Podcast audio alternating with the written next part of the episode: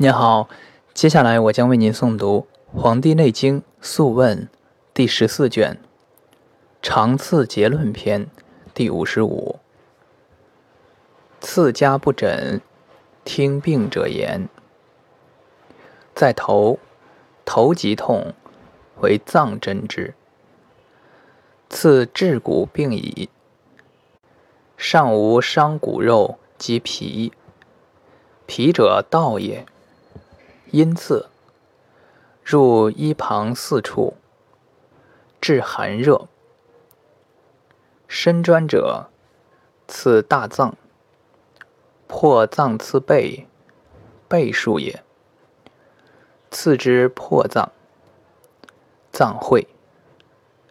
腹中寒热去而止，与刺之药，发针而浅出血。治浮肿者，刺腹上，是痈小大深浅刺。刺大者多血，小者深之，必端纳针为固止。病在少腹有积，刺皮疼以下，至少腹而止。刺夹脊两旁四椎间。刺两下髎，系胁肋间，导腹中气，热下矣。病在少腹，腹痛，不得大小便。病名曰疝，得之寒。刺少腹两骨间，刺腰髁骨间，刺而多之，尽窘病矣。痛在筋，筋挛结痛，不可以行，名曰筋痹。刺筋上为故，刺分肉间，不可重骨也。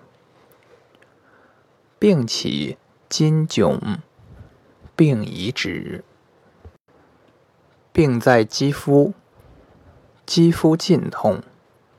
名曰积痹，伤于寒湿，刺大分、小分，多发针而深之，以热为故，无伤筋骨。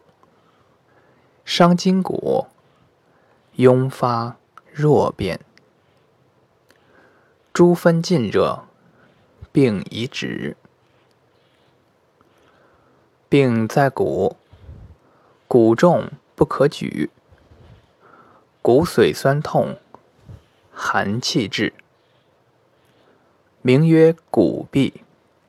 深者，刺无伤脉肉为骨，其道大分小分，骨热病已止。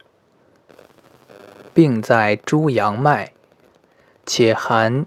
且热，诸分且寒且热，名曰狂。次之虚脉，是分尽热，病已止。